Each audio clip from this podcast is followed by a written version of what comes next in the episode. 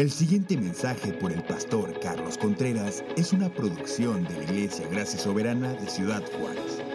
Para más información, visítanos en www.graciasoberana.org. No leer este texto, este pasaje, eh, como parte de nuestra serie Viviendo en el Espíritu, he puesto el título de esta predicación, El Espíritu Santo y su poder.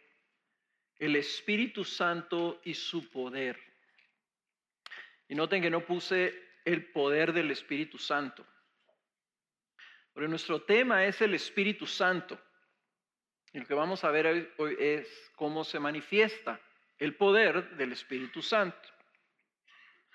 Y vamos a empezar con esta cita en el capítulo 1 del libro de Hechos, una cita que Abelardo leyó también ya hace algunas semanas, pero lo vamos, vamos a regresar. Y dice así el versículo 6, entonces los que estaban reunidos le preguntaban diciendo, Señor, ¿restaurarás en este tiempo el reino a Israel?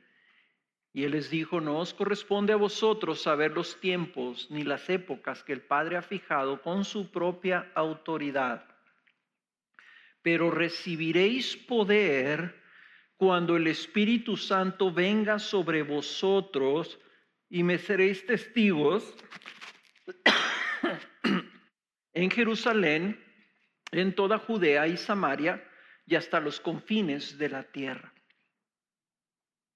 Noten ustedes que los discípulos le preguntaban a Jesús que si iba a restaurar el reino, que si él se iba a levantar ya como rey y establecer el reino en Israel. Y les dijo Jesús, eso a ustedes no les corresponde saber, ni cuándo ni cómo, porque eso está dentro de la autoridad del Padre. Y Él lo va a hacer cuando Él establezca que se debe hacer. Dice, pero, y ese pero significa que lo que Él les va a contestar tiene que ver con el reino de Dios. Pero, les dice, recibiréis poder cuando el Espíritu Santo venga sobre vosotros. No son dos cosas separadas. No es recibiréis poder y el Espíritu Santo sino recibiréis poder cuando venga el Espíritu Santo. Cuando nosotros hablamos entonces de ser llenos del Espíritu, hermanos, a veces usamos el lenguaje y decimos cosas porque las hemos oído, ¿verdad? Porque hemos escuchado que otros las usan y nosotros mismos las usamos porque nos hace sentido cómo usarlas, pero no nos estamos dando cuenta de qué estamos diciendo. Entonces hablamos, Señor, lléname de tu espíritu, Señor, dame de tu poder, y lo estamos entendiendo como si como que si nosotros estamos buscando recibir una fuerza sobrenatural de parte de Dios. Como que queremos que se nos dé algo así como una impartición. Ya algo que yo recibo y wow, ¿verdad? Ya recibí como Popeye cuando comía las espinacas, ¿verdad? Eh, eso no es lo que la Biblia enseña. Eso no viene en la Biblia. Lo que la Biblia nos enseña claramente es que nosotros recibimos el Espíritu Santo como una persona, no como una fuerza. Y por medio de la presencia del Espíritu Santo en nosotros estamos unidos a Cristo y somos una cosa con Él. Cristo está en nosotros y nosotros estamos en Él. Así que todo lo que nosotros queramos entender, queramos pedir, todo lo que nosotros consideremos acerca del poder del Espíritu Santo, todo lo que tenga que ver con el Espíritu Santo, tenemos que partir de estas dos realidades que son incuestionables en la Escritura. Número uno, el Espíritu Santo es una persona, no es una fuerza. El Espíritu Santo es una persona y es Dios. Es Dios. Es una cosa con Cristo y una cosa con el Padre. El Espíritu Santo es una persona y es Dios. Y número dos, el Espíritu Santo habita en nosotros. De tal forma que estamos unidos con el Espíritu Santo. Y cuando decimos que estamos unidos con Cristo, estamos unidos con Cristo por medio de estar unidos con el Espíritu Santo, quien es Dios. Les digo, ahorita oraba y decía, estas cosas son intangibles porque no se pueden explicar, no se pueden manejar fácilmente, son conceptos espirituales, conceptos sobrenaturales. Pero cuando Jesús le promete a los discípulos que iban a recibir poder, lo que les estaba prometiendo es que iban a recibir el Espíritu Santo. El poder que iban a recibir iba a ser el resultado de la presencia del Espíritu Santo en sus vidas.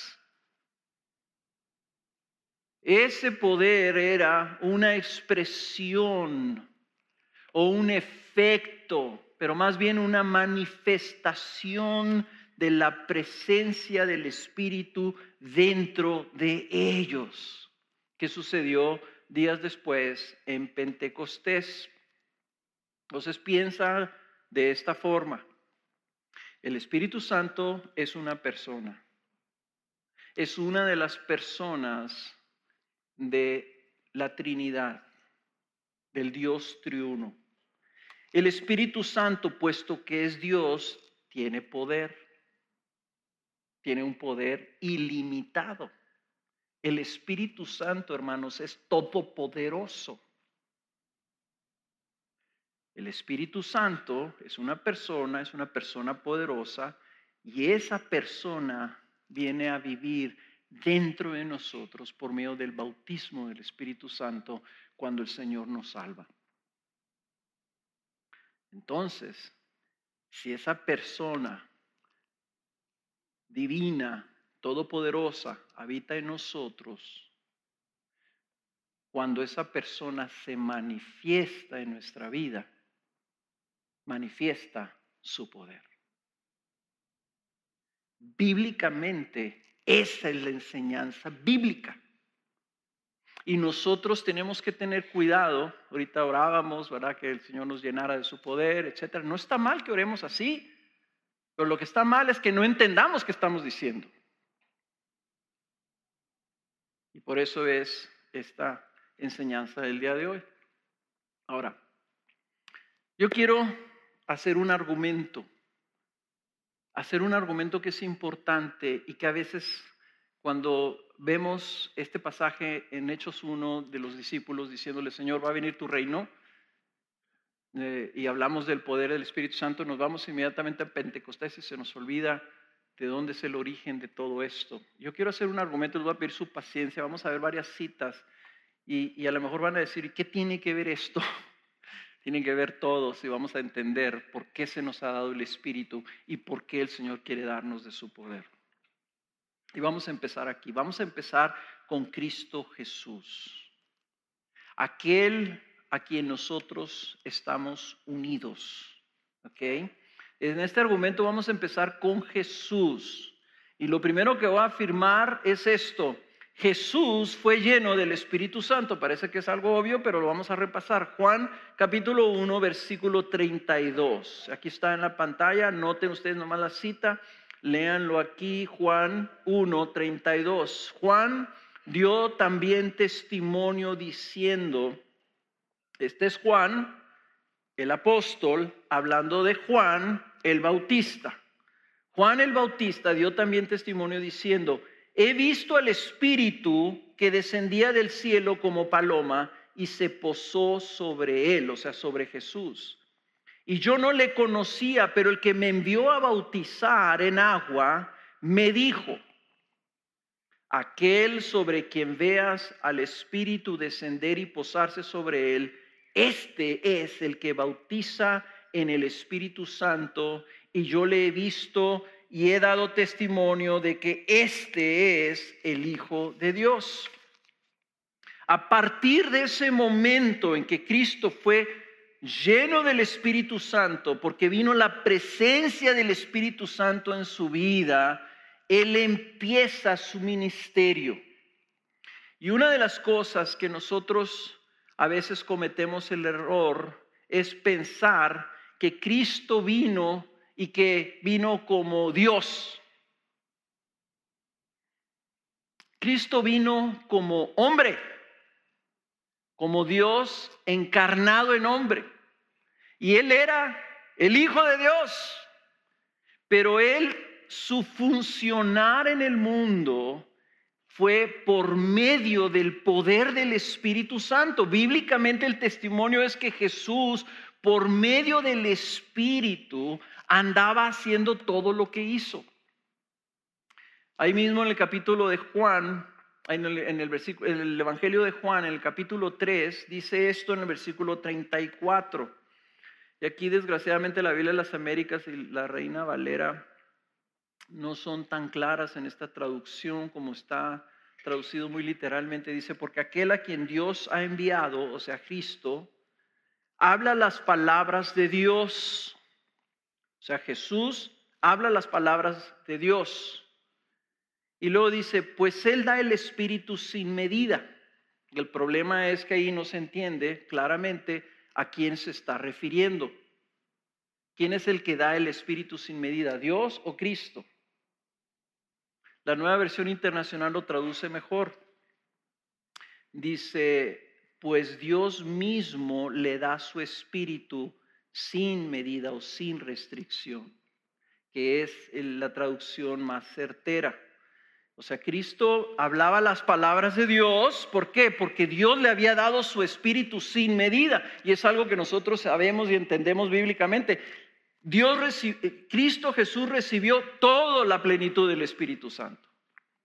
Y por toda esa plenitud, el hombre perfecto fue guiado y empoderado. Vemos, por ejemplo, después de haber sido bautizado, que el Espíritu Santo dice que lo arrebató y se lo llevó.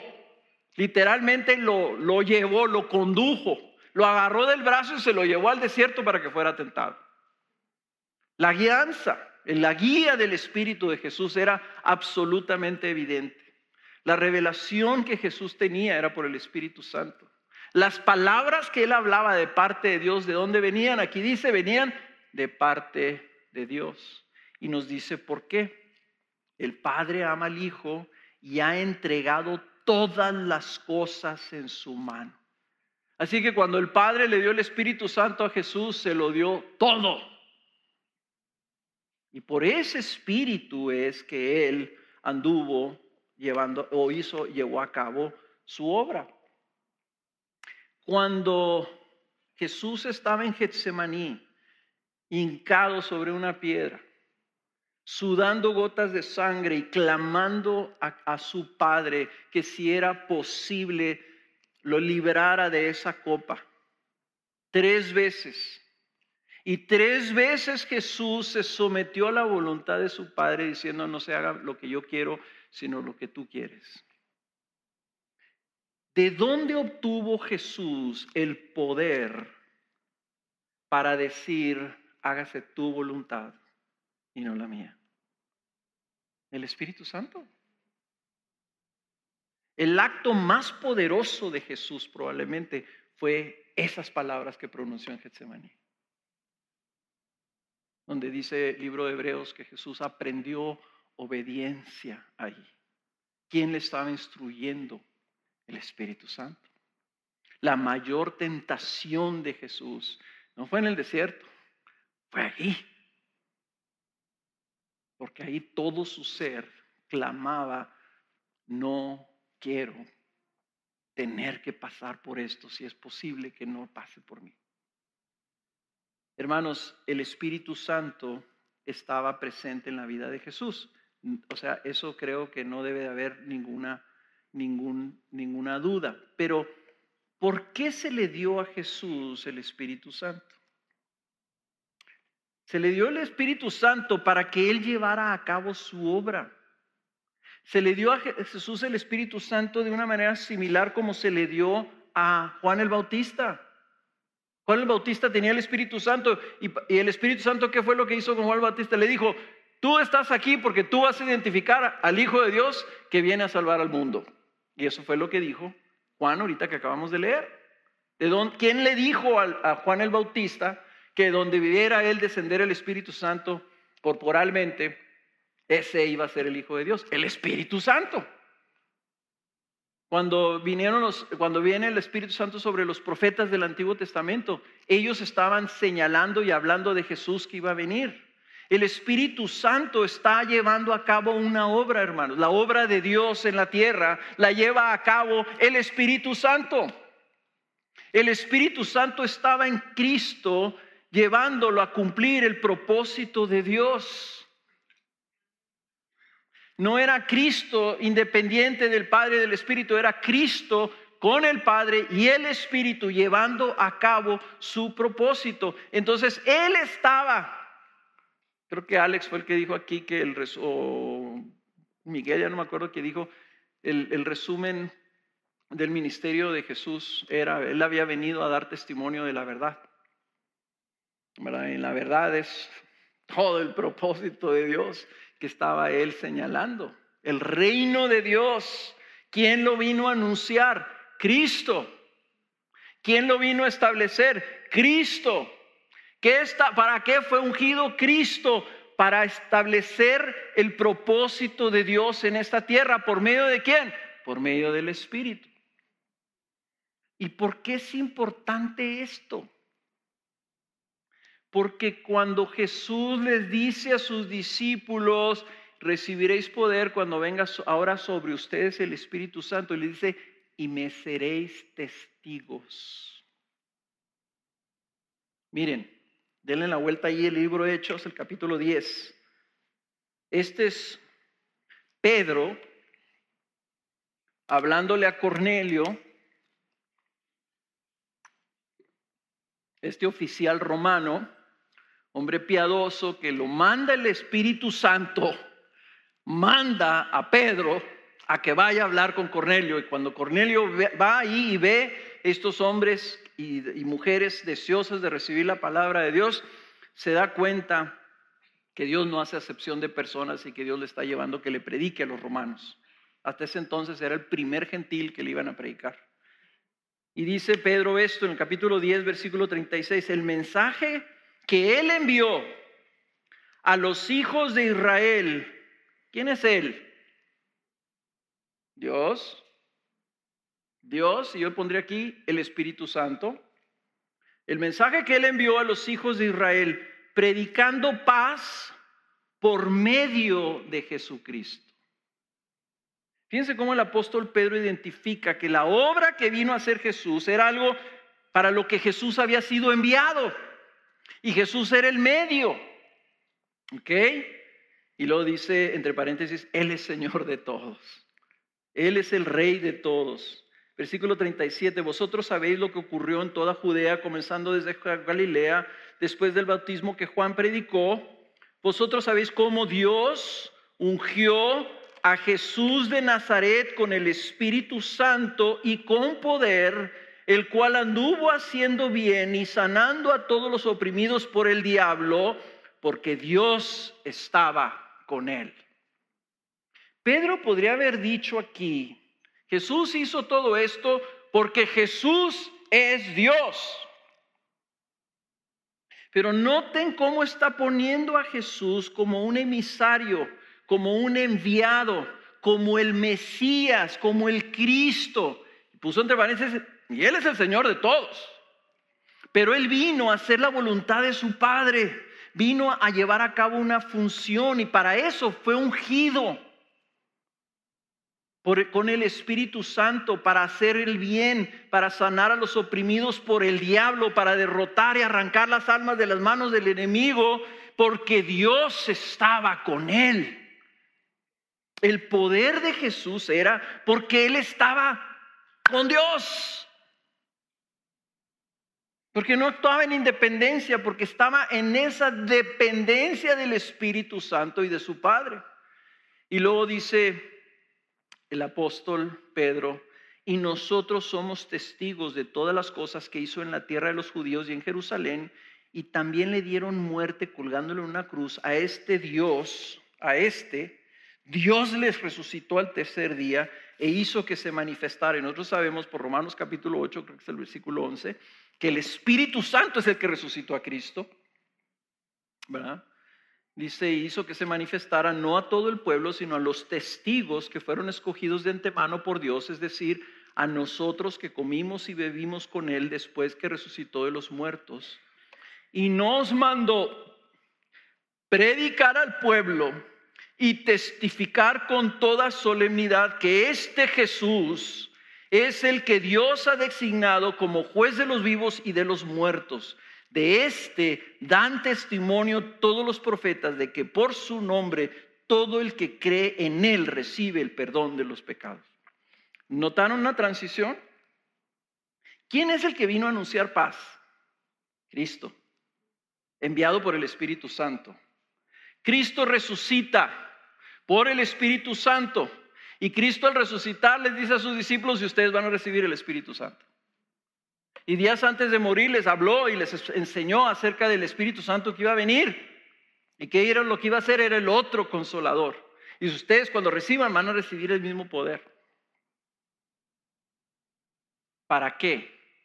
Para que ahora sean ellos los que testifiquen de la verdad.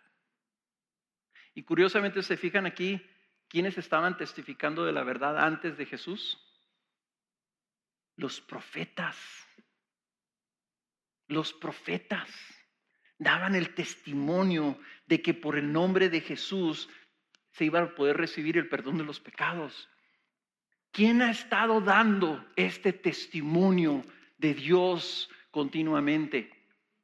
El Espíritu Santo. O sea que el serle testigos a Cristo no es que hablemos y digamos, no, pues mira Jesús, etcétera, etcétera. A veces nosotros queremos y, cometemos el error de querer como simplificar las cosas y no tener una visión amplia de todo lo que la Biblia está enseñando. El Espíritu Santo está llevando a cabo una obra que tiene miles de años trabajando en ella. Y nosotros somos solamente la pieza, la parte de la continuación actual en este siglo de lo que Él ha estado haciendo desde antes de que viniera Cristo. El testimonio acerca del reino de Dios, el testimonio acerca del propósito eterno de Dios para con los hombres. Es el Espíritu Santo el que está haciendo esto y lo quiere hacer a través de nosotros. Por eso en el capítulo 4 de Hechos, versículo 33 dice, con gran poder los apóstoles daban testimonio de la resurrección del Señor Jesús y abundante gracia había sobre todos ellos. Esteban, lleno del Espíritu Santo, hacía obras y prodigios y por eso lo querían matar los judíos y dio, lleno del Espíritu Santo, testimonio delante de ellos poderoso. Este es lo que vemos nosotros el, fluir de toda la Biblia acerca del Espíritu Santo. Hay un patrón. El Espíritu está llevando a cabo el propósito eterno de Dios en la tierra y lo ha estado llevando a cabo desde hace miles de años y lo va a continuar por medio de quien creen, de nosotros.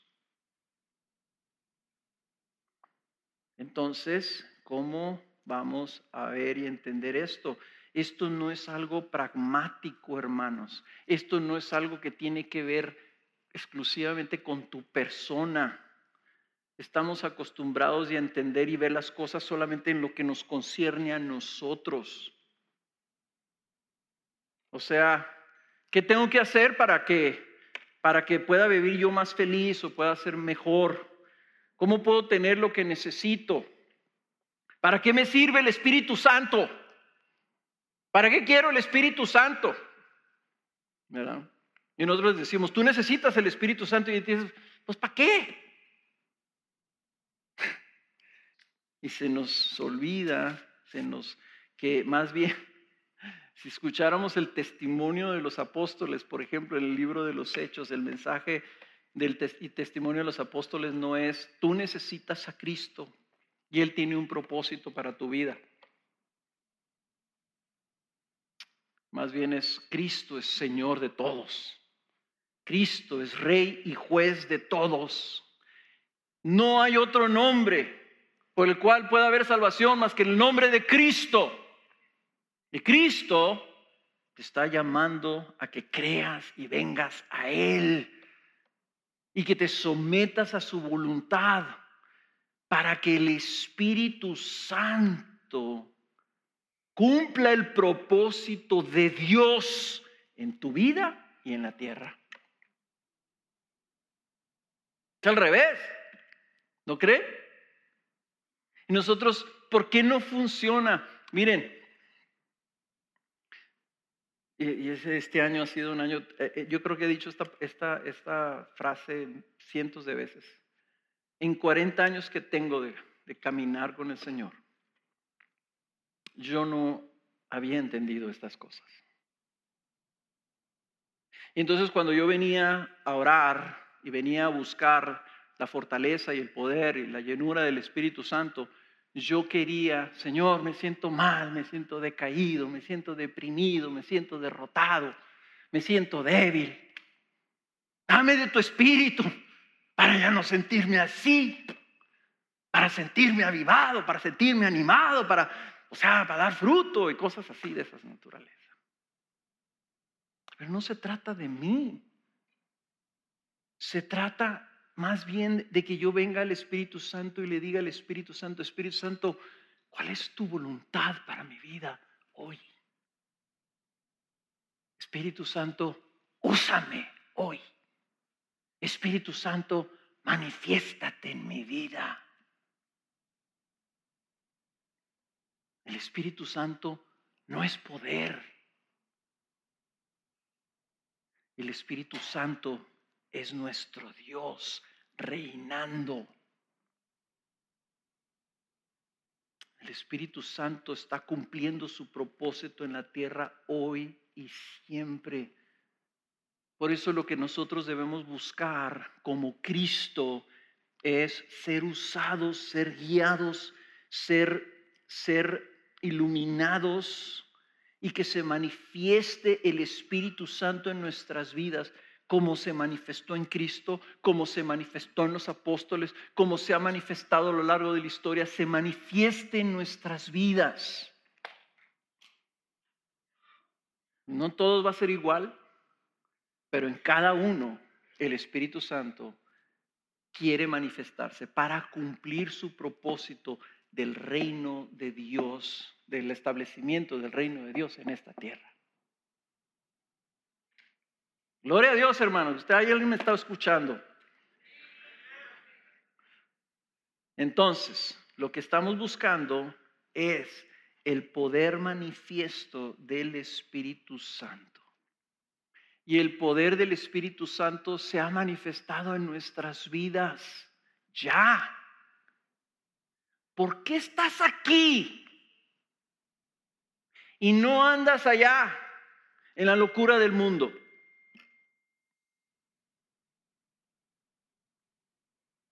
Tan sencillo como eso. Por el poder del Espíritu Santo, por la manifestación del Espíritu Santo en tu vida que vino a ti, te regeneró, te, está te cambió, te está transformando, te está santificando y se quiere seguir manifestando en tu vida a diario. Es ese Dios que habla, ese Dios que se revela a los hombres, es quiere seguirse manifestando con poder.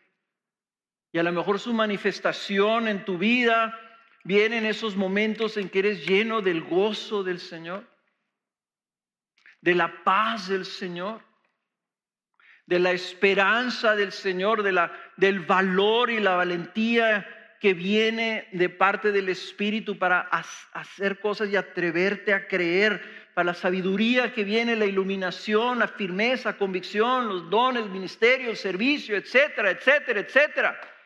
Todas son manifestaciones de poder del Espíritu Santo, porque todo lo que hace el Espíritu, si el Espíritu Santo se mueve, es poder. Pero es una manifestación de su persona No que Él sea, ¿verdad? Como la película de la guerra de las galaxias, ¿verdad? Que la fuerza esté contigo, ¿verdad? Y no la creemos y pensamos, es como el Espíritu Santo. Claro que no.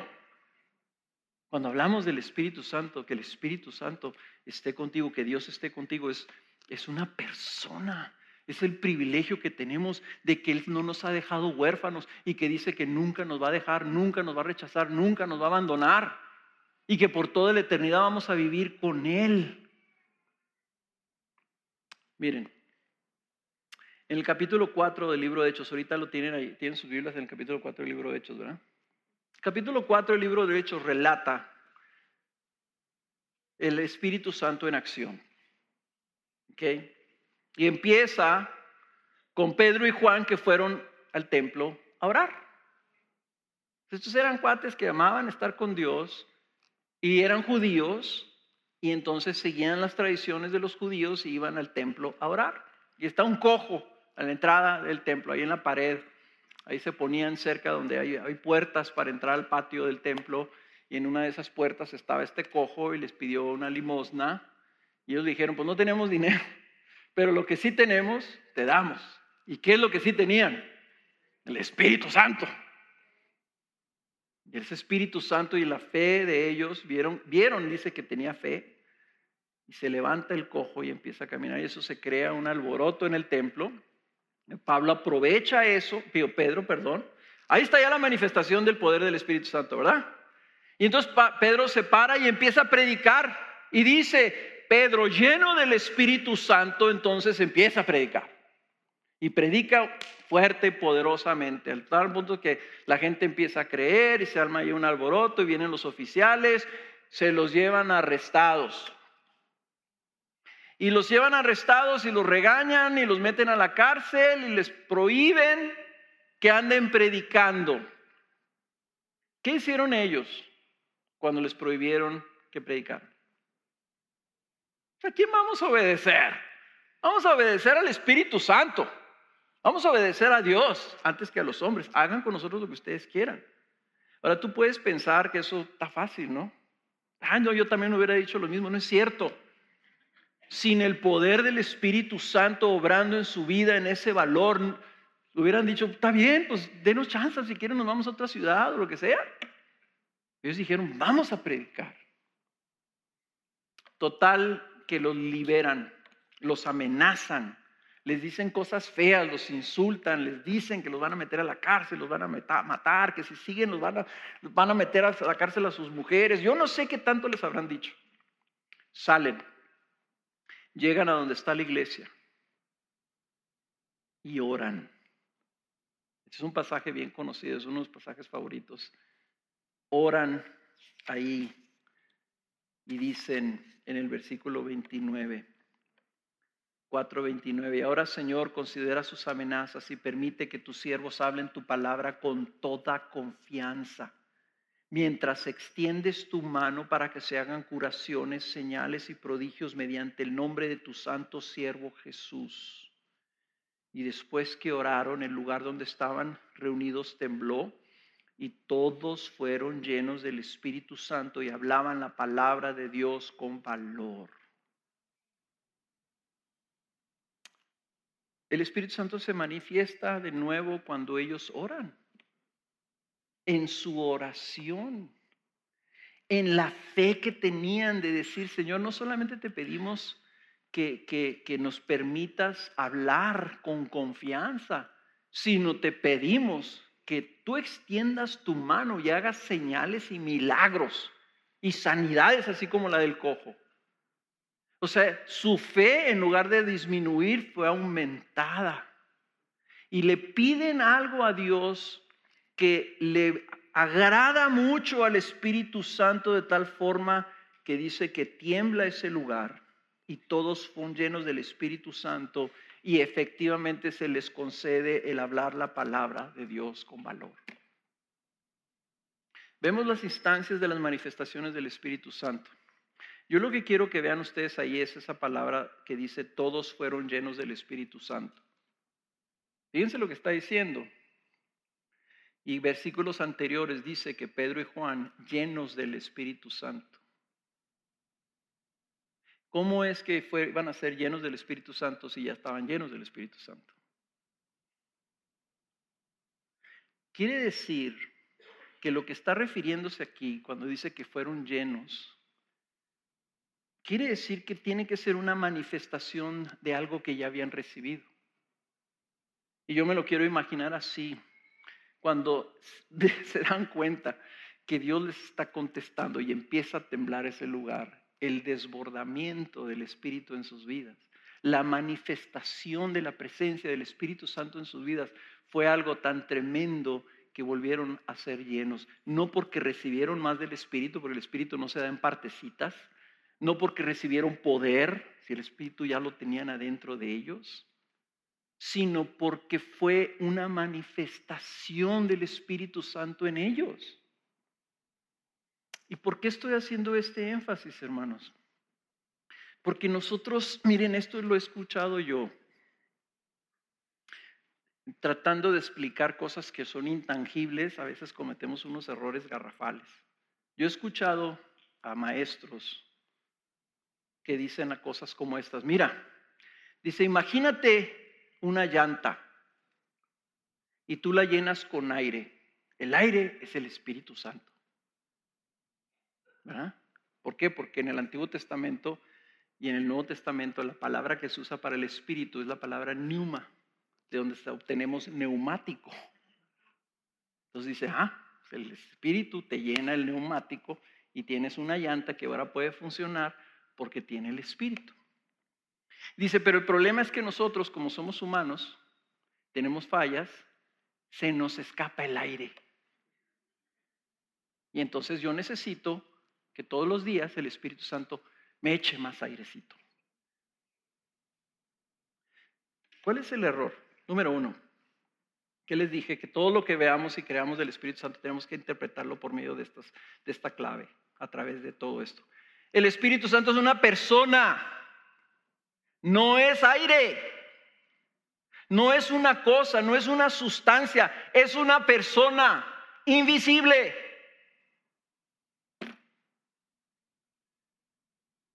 Número dos, si es una persona, ¿cómo se te escapa un pedacito de esa persona?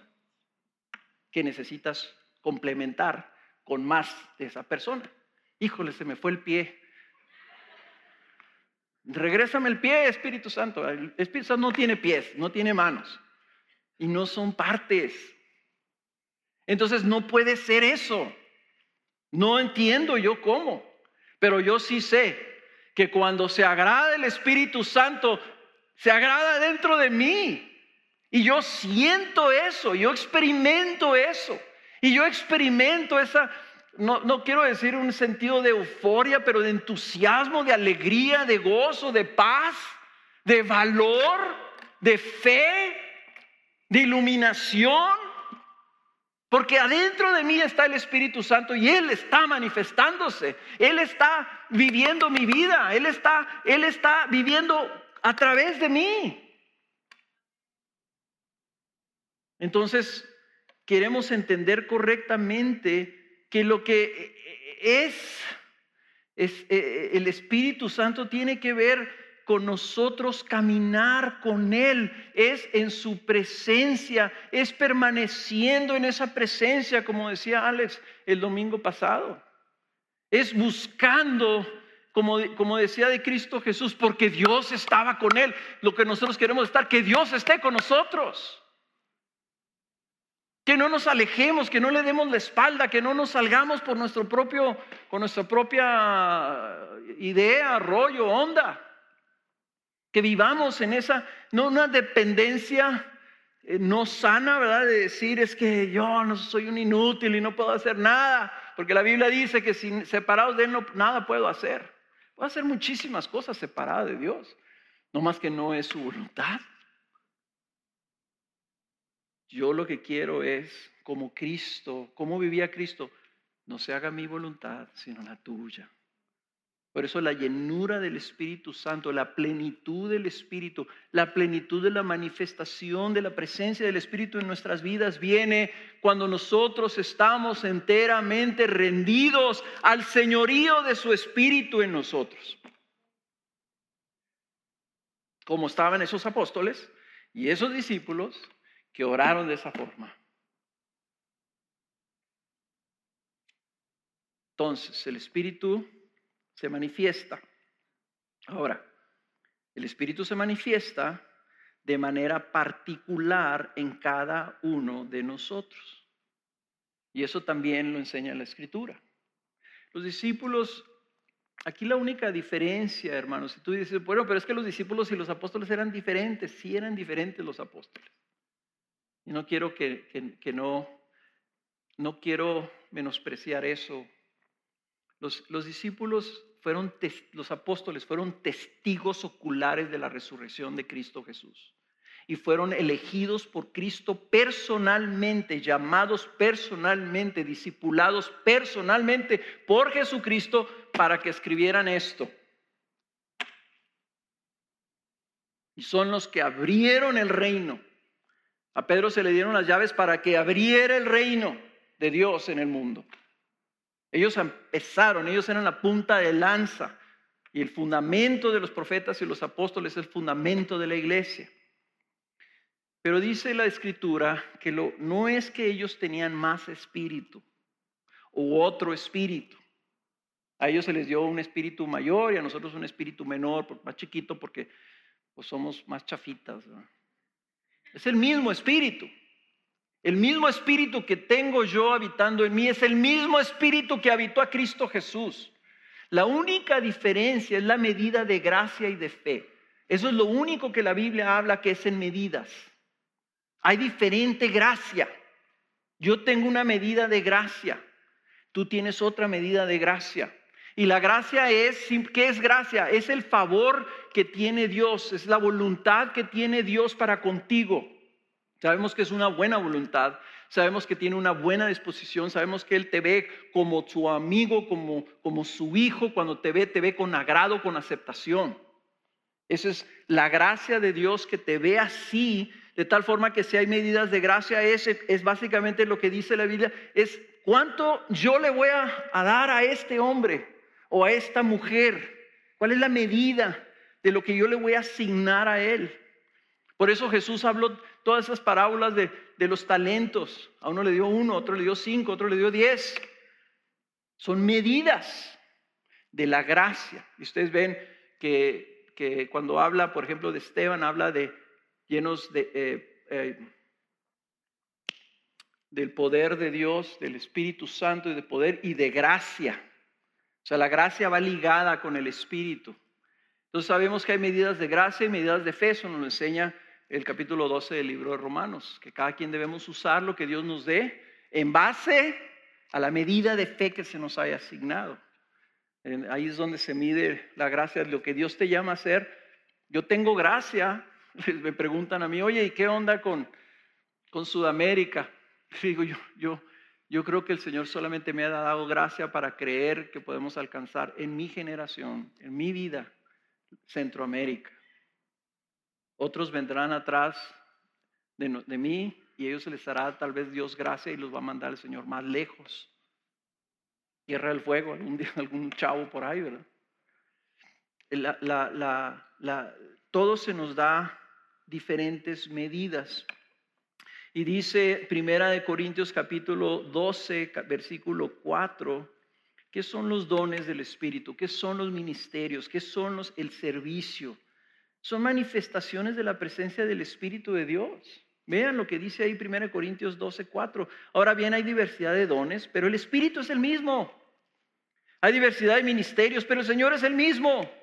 Hay diversidad de operaciones, pero es el mismo Dios el que hace todas las cosas en todos, porque es Dios el que la está haciendo, no nosotros. Pero a cada uno, fíjense, se le da la manifestación del Espíritu para el bien común. A cada uno. Todos tenemos algo de parte del Espíritu para contribuir a la extensión y la propagación y la afirmación del reino de Cristo Jesús en esta tierra. Y para eso se te dio el Espíritu Santo. Como diciendo el Señor, te voy a salvar y te voy a usar. Para mi gloria. Te voy a salvar. Ah, ya me salvó Cristo. Me voy a ir al cielo. Ya soy el de los bendecidos. Eh, sí, espérate.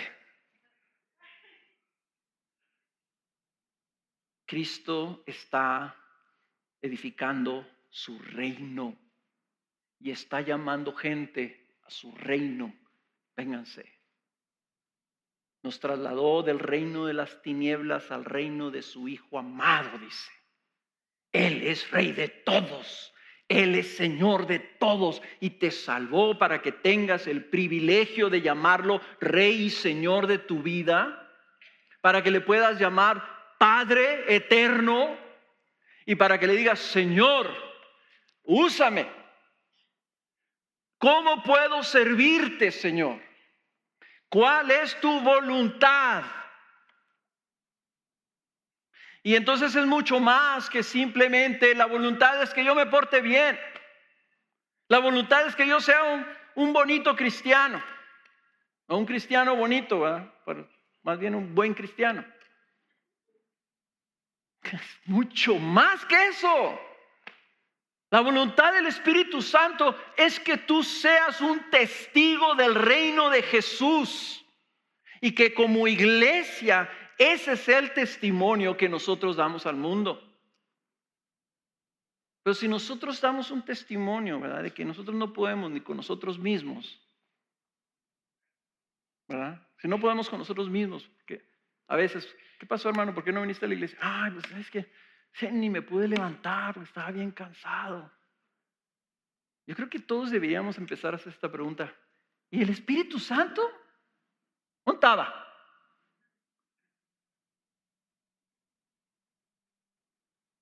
¿Qué pasó, hermano?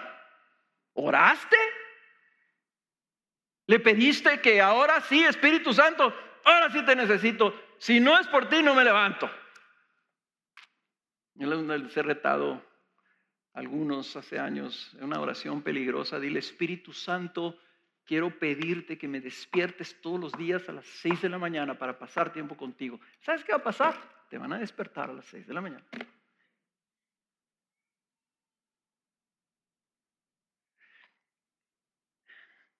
Cada uno se le da la manifestación del Espíritu para el bien común.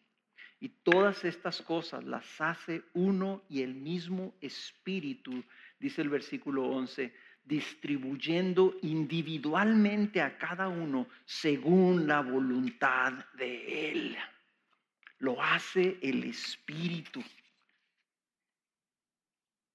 Tú dices, ok, pues entiendo que los dones son del Espíritu, lo entiendo que, que eh, el ministerio tiene que ser el Espíritu Santo. Entiendo que los que sirven tiene que ser el Espíritu Santo. Mira, no puedo quedarme con, con este testimonio. Mi esposa y yo fuimos son muy conmovidos, estamos siendo muy conmovidos por el testimonio de todos aquellos de ustedes que están sirviendo a nuestra hermana África. África está convaleciente, África necesita mucho cuidado y no tiene más que su hijita Andrea. Sus recursos están limitados, su capacidad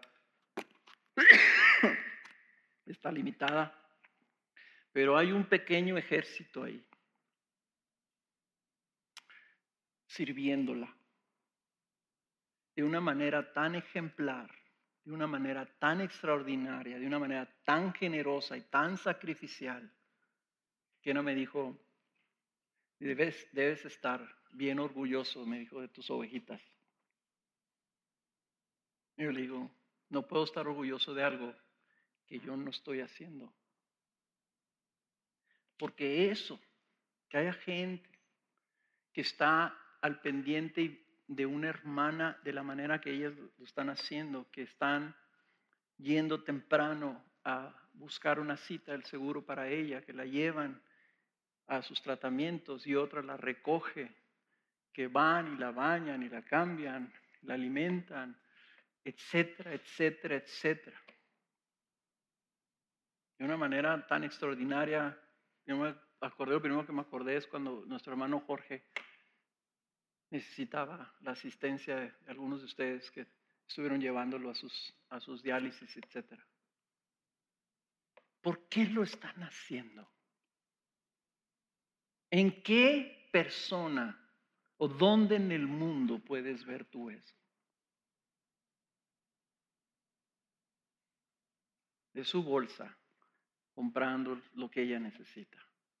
Ropa de cama, sus, sus, eh, todos los accesorios que ella está necesitando, medicamentos, etcétera, etcétera, etcétera.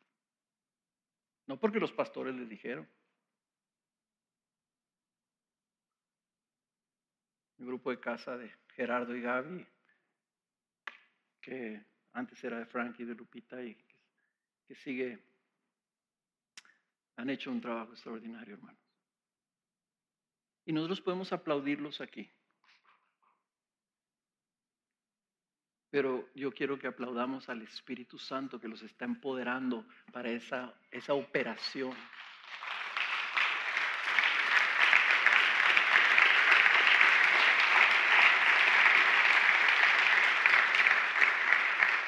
Porque es, eh, hay diversidad de operaciones, de servicios, de diaconías. Ese es el Espíritu Santo. Y aquí dice, es el Espíritu el que lo hace. Entonces, vean, estamos llenos de expresiones, de poder del Espíritu. Si ustedes fueran con estas hermanas y hermanos este, y le preguntaran, ¿cómo? Y dices, es que para mí esto no está siendo una carga. Es un gozo poderlo hacer. ¿Cómo es posible? Por el poder del Espíritu Santo que habita en ellos. Entonces, ¿qué son, qué es esa vida victoriosa? ¿Qué es cuando tú experimentas crecimiento en santificación? ¿Qué es cuando tú estás dando fruto, olor fragante al, al, rey del, de este universo que está viendo esas cosas, que está oliendo esas cosas, está diciendo, qué amor, qué servicio, qué entrega, qué sacrificio. Y Él está recibiendo gloria por eso. Y no solamente eso, está recibiendo gloria por el empoderamiento que está habiendo en África. Que padeciendo una enfermedad tan terrible, ella está dando gloria a Dios. ¿Dónde vas a ver eso en los hospitales? No vas a ver más que una persona que tiene el Espíritu Santo y que el Espíritu Santo se manifiesta haciendo esas cosas. ¿Qué son esas cosas, hermanos? Cuando nosotros perseveramos y prevalecemos a pesar de la tribulación y del dolor y de la escasez y de la pobreza y del sufrimiento, es el Espíritu Santo manifestándose poderosamente en nosotros. Los apóstoles no eran diferentes. Eran seres humanos como nosotros, que les dolían los latigazos, que tenían hambre, que cuando se desvelaban también andaban como zombies, que se dolían de cosas, que tenían fallas de carácter bien serias. ¿Y qué es lo que dijeron los apóstoles? Segunda Corintios 12, 9. Y él me ha dicho, te basta mi gracia pues mi poder se perfecciona en la debilidad. Por tanto, muy gustosamente me gloriaré más bien en mis debilidades para que el poder de Cristo more en mí. Si el apóstol Pablo estaba diciendo que era débil, noten que el Espíritu Santo no le contesta a Pablo cuando él está diciendo, Señor, quítame esta debilidad, quítame esta flaqueza. No le dice, pide poder. Le dice, te basta mi gracia. Te basta lo que yo ya he designado para ti. te basta lo que yo ya te he dado. Dice, por esto es por lo que te basta, porque mi poder se perfecciona en tu debilidad. Entonces dice Pablo, ah, ya entendí. Entonces ahora me glorío en mis debilidades. ¿Estás débil tú? ¿Tienes problemas? ¿Tienes dificultades? ¿Te sientes que no puedes? ¿Cuál es la solución? Pide poder de Dios. O te debe bastar la gracia de Dios que ya te dio.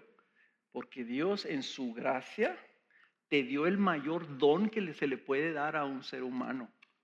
Te dio su propio espíritu adentro de ti.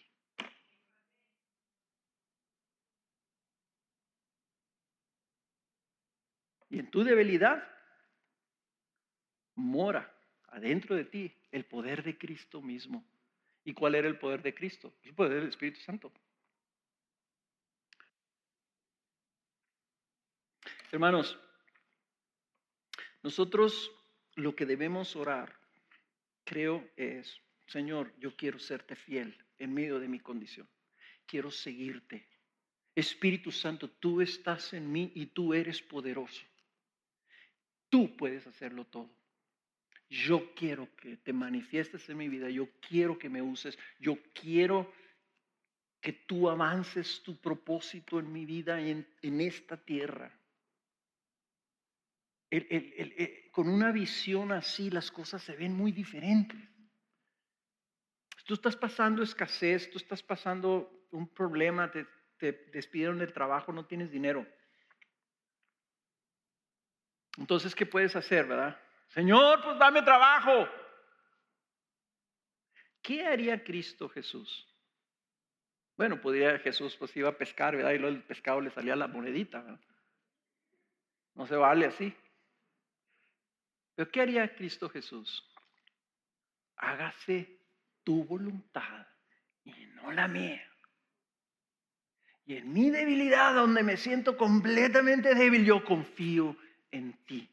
¿Qué es el impedimento de que experimentemos nosotros la, manifestación de la presencia de Dios en nuestras vidas, el poder del Espíritu Santo? ¿Cuál es el impedimento? El impedimento es que no creemos, que corremos nosotros a querer hacer nuestra voluntad, a quererlo resolver nosotros.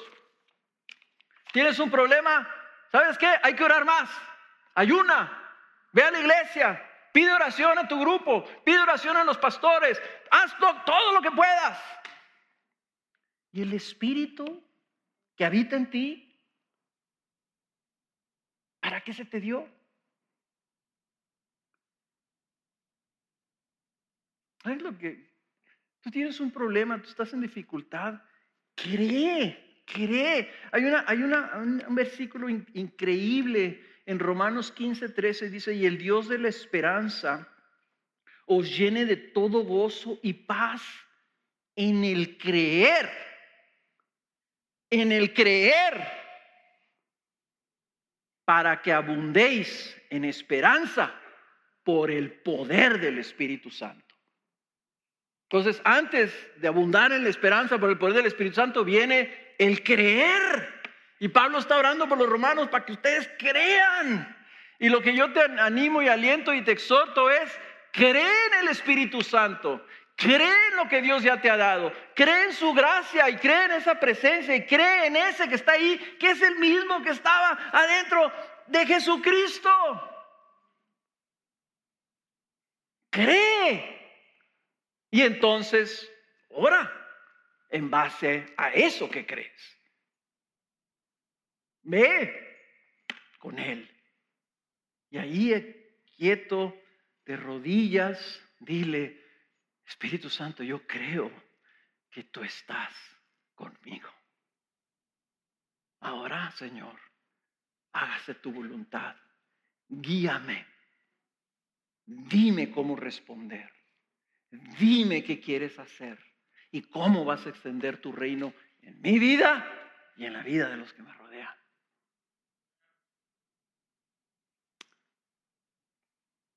Híjole, se me acabó el tiempo. La otra cosa, necesitas actuar. Necesitas actuar. Pablo le dijo a los colosenses, y lo vimos en estos meses anteriores, dice, y con este fin también trabajo.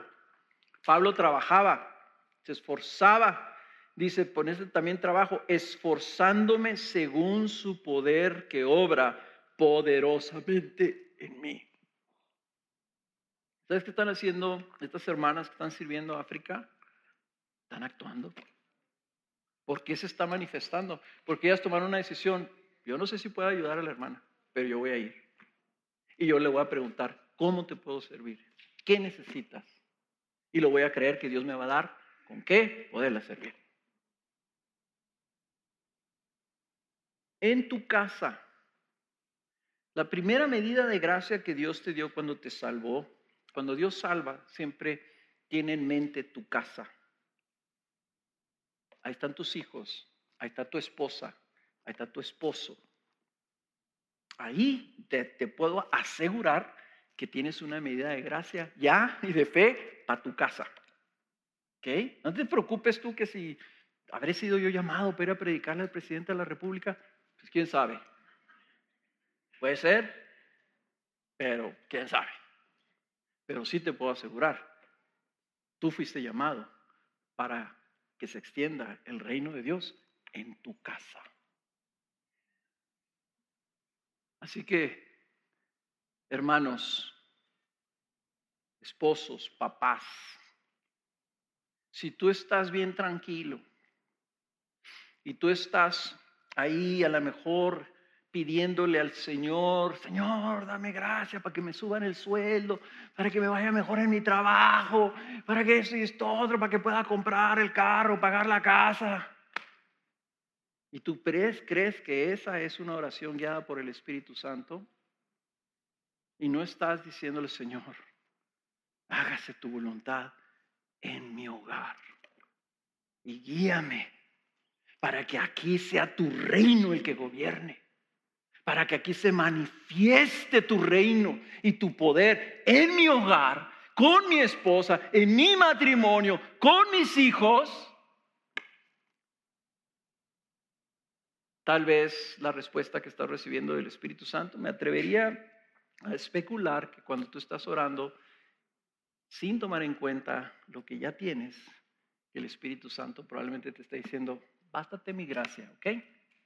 Bástate lo que ya te designé.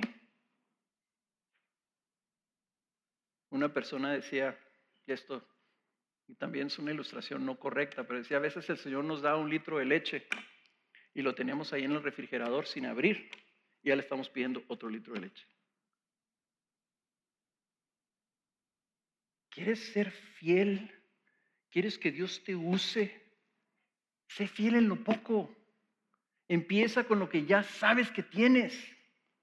Empieza ahí con tus niños a modelar la vida de Cristo delante de ellos. Que ellos puedan saber, yo sé lo que es un hombre lleno del Espíritu Santo porque yo veo a mi papá. Que tu esposa pueda decir, yo sé que yo estoy casado con un hombre de Dios porque Dios está siempre con él. Empieza ahí. Y ese círculo de gracia probablemente se vaya extendiendo. Porque Jesús dijo, al que le dio los diez talentos y que fue fiel en esos diez talentos, le dijo, Quítenle al que le di uno y dénselo a quién? Al que dio diez. ¿Por qué? Porque eso fue fiel. Al que tiene se le va a dar más. Entonces lo que nosotros tenemos que hacer es creer y actuar. Y no andar aquí nosotros jugándole al cristiano, ¿verdad? Sino entender lo que la Biblia dice y buscar nosotros entonces ser fieles a, nuestro Señor por el poder del Espíritu Santo que ya reside en nosotros. Por el Espíritu, porque Él es el que reside en nosotros. Esperamos que este mensaje te haya sido de edificación. Puedes compartir este y otros recursos en www.graciasoberana.org. Si nos visitas en Ciudad Juárez, Chihuahua, te invitamos a nuestro servicio dominical a las 11 de la mañana. No olvides mantenerte en contacto por medio de nuestra página de Facebook.